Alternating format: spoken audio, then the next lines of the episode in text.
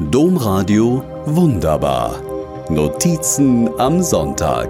Podcast. Egal, wann ich es versucht habe, immer habe ich Kindergeschrei gehört. Ein Telefonat war nicht möglich.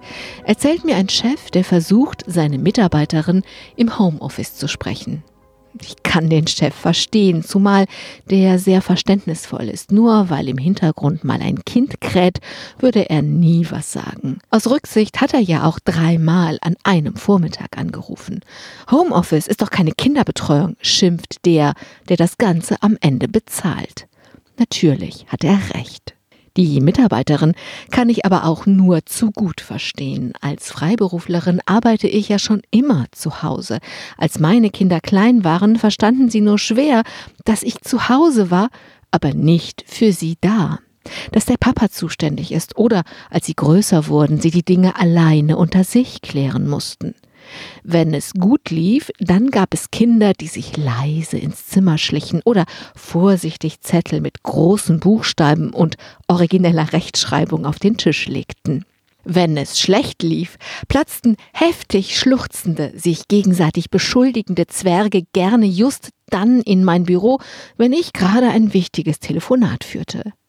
Damals gab es kein Homeoffice. Wer mich anrief, erwartete, dass ich im Büro sitze und arbeite. Punkt. Weil die kleinen Störer sich aber selbst von heftigen Gesten und bösen Blicken nicht aufhalten ließen, musste mir was einfallen. Ich spannte rot-weißes Baustellenflatterband kreuz und quer im Aufgang zu meinem Büro und lernte, wenn Kummer oder Wut nur groß genug sind, ist so ein Flatterband für kleine Jungs kein ernstzunehmendes Hindernis. Schärfere Maßnahmen mussten her. Die Kinder bekamen meine berufliche Telefonnummer. Ich erklärte, das Büro da oben wäre im Prinzip genauso weit weg, als wenn ich nach Köln zum Sender führe. Da müssten Sie ja auch anrufen, wenn Sie von mir was wollten. Und vorher sehr gut überlegen, ob so ein Anruf gerechtfertigt ist. Das Gemaule war groß, die Gesichter lang, aber ich hatte, wenn ich von vermehrten Anrufen absehe, Ruhe. Ein echter Erfolg war es nicht.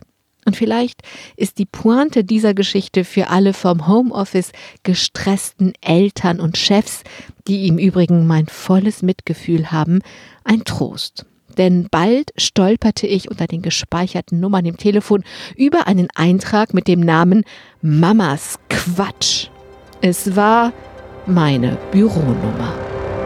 Domradio wunderbar.